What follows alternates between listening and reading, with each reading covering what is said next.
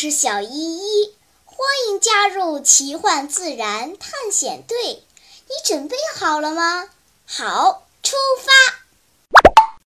新年快到了，老师想排一个小话剧，参加区里的艺术节比赛。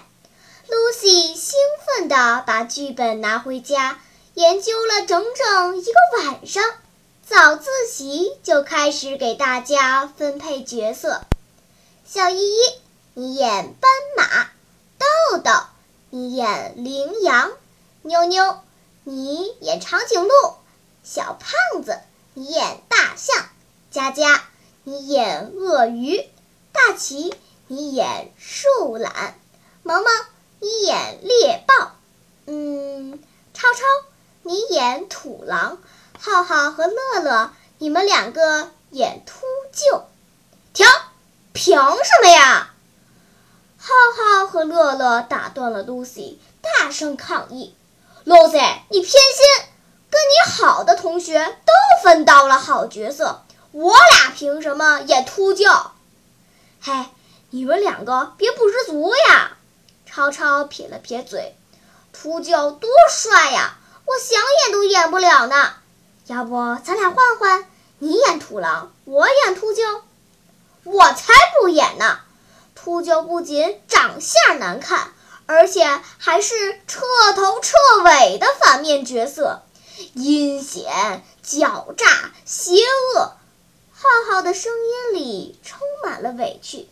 这这和我英俊潇洒的外表、光明磊落的性格完全对不上嘛！哼！我才不要生活在食物链最底层！小胖子实在听不下去了，凑过来安慰浩浩：“兄弟，你要是不喜欢秃鹫这个角色，我可以跟你换，但是别这么夸自己，我都快吐了。”浩浩刚要爆发，小依依忽然抢在前面开了口：“我真是受够你们这些家伙了！”前几天你们欺负屎壳郎，今天又歧视秃鹫，看来我是不得不带你们去非洲大草原走一圈了。周末清晨，伙伴们登上了时空穿梭机。乐乐偷偷问浩浩：“嘿，你又惹小依依生气了？当心她出坏主意整你。”浩浩撇了撇嘴。还没来得及回答，穿梭机就降落了。但是门没有打开。不远处的草地上，一只狮子刚刚捕获了一只羚羊，正心满意足地啃食着羊肉。旁边几只土狼虎视眈眈地瞪着眼睛，伺机凑过来啃上两口。大家刚想仔细看看。忽然，一只巨鸟从天而降，落在了时空穿梭机的顶部。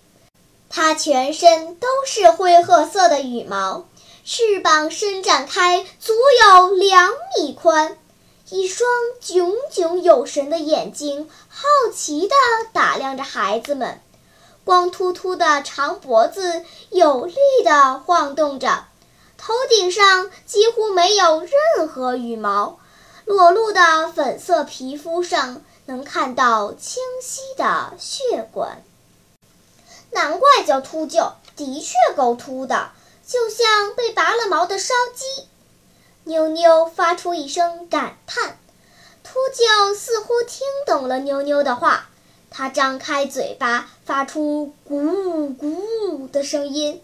随后又砰砰地啄了几下穿梭机的玻璃顶，它它不会啄碎玻璃饼，会不会把我们叼走？小胖子打了个冷战。啊哼！小依依清了清嗓子，开始上课了。秃鹫大多以哺乳动物的尸体为食。哺乳动物在平原或草地上休息时，通常都聚在一起。秃鹫掌握这一规律以后，就特别注意孤零零地躺在地上的动物。一旦发现目标，它便仔细观察对方的动静。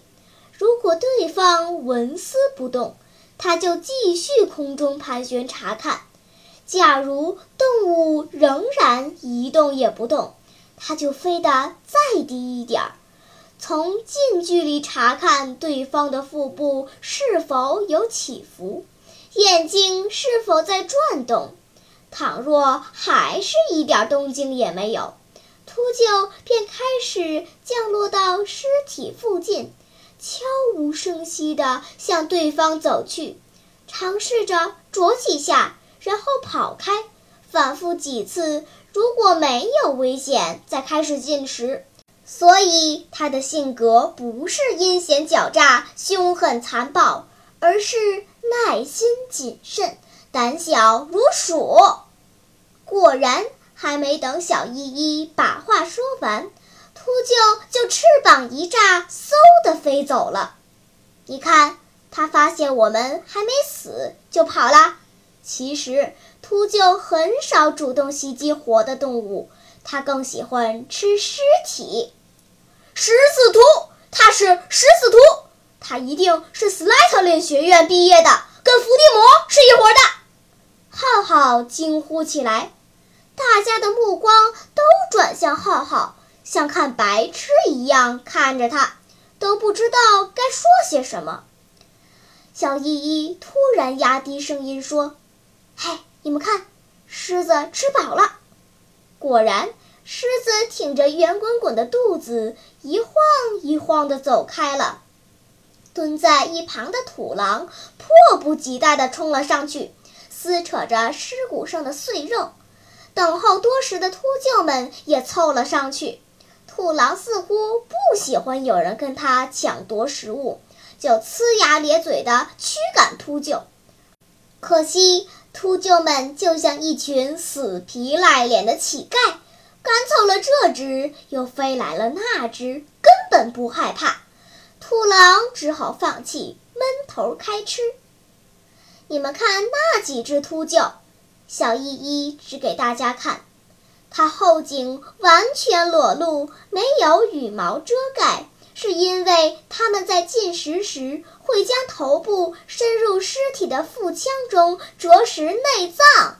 光溜溜的头部可以方便它们进食，并且利于头部在尸体腹腔中活动。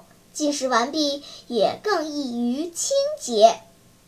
正说着，一只秃鹫猛地抬起头。脑袋、脖子都被鲜血染得通红。只见他用嘴巴死死地咬住尸体，脖子拼命摇动，一大块肉被撕了下来。他整口吞下，又贪婪地去咬第二口，好恶心呀！Lucy 忍不住想吐，喝口水吧，压一压。小依依关切地说道。咱们这还离得远呢，要是凑近了，血腥味儿、尸体腐烂味儿、动物身上的腥骚味儿，你肯定更受不了。不过这几只秃鹫比较幸运，羚羊的尸体已经被狮子和土狼撕扯烂了，秃鹫没有牙齿，不方便啃骨头，只能咬住了一块肉，用力往下撕。所以，它们更爱吃动物的内脏。假如发现一具不好下嘴的完整的尸体，他们会从尸体的肛门下嘴，撕扯开尸体的腹腔，把脑袋钻进去吃内脏。Lucy 再也忍不住，推开时空穿梭机的门，冲出去，哇哇吐了起来。妞妞扒着门，小声地喊。快回来！快回来！小心秃鹫袭击你！小姨依递给露西一瓶水，漱漱口吧，别怕。虽然秃鹫看起来个头不小，但性格胆小又谨慎。如果遭到同类抢食或者某些食肉动物的攻击时，它们唯一的防御手段就是向它们喷射在胃中还没有消化的、混合着强腐蚀性的胃酸的腐肉。这些呕吐物不仅有令人作呕的气味，还可以恐吓敌人，甚至可以灼烧敌人的眼睛。罗西，你快赶上秃鹫了！乐乐带着挖苦的口气说。遇到敌人，你大口一张，吐他一身。小胖子懒得跟乐乐拌嘴，赶紧拉回了露西，关上了穿梭机的大门。秃鹫倒倒是不怕，那边还有好几只土狼呢。小姐，我知道您讨厌秃鹫，但是为了安全，您您就忍着点吧啊，别再出去了。露西干咳嗽了几声，皱着眉头说。不讨厌秃鹫，就是看到那么多血，恶心的不行。小依依轻轻拍着露西的背，望着天边的落日，若有所思地说：“大自然里每种动物、植物都有自己独特的生活方式。围着鲜花转的蝴蝶并没有多高贵，整天吃屎的屎壳郎。”吃尸体的秃鹫也没有多下贱，大家都扮演着自己的角色，都是大自然不可缺失的一环。世界上很多国家和民族都以动物为图腾，衍生出很多特殊的文化。正如埃及人认为屎壳郎是推动太阳运转的神。有很多民族认为秃鹫也是神，他们死去之后不掩埋尸体，而是让秃鹫吃掉。这种仪式叫天葬，他们认为这样灵魂才会得到安息。真是难以想象，露西轻声说道：“朋友死去之后。”站在一旁，看着秃鹫撕穿朋友的尸体，把朋友吃成一副骨架，是什么感觉？说着，他把目光投向浩浩和乐乐，两个家伙的脸顿时绿了，赶紧岔开话题：“那个、那个、那那个秃鹫这个角色也不错，我们两个不演谁演啊？嘿嘿，您放心。”我们肯定演的活灵活现，包你满意。哈哈，这两个家伙真令人头疼。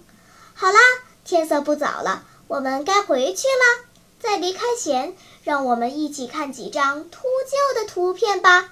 在喜马拉雅 APP 上滑动屏幕，可以看好几张呢。小朋友们跟屎壳郎一样，由于滥用农药和人为捕杀。秃鹫也面临着灭亡的危险，请停止对它们的伤害，不要让这些大自然的清洁工遭受灭顶之灾。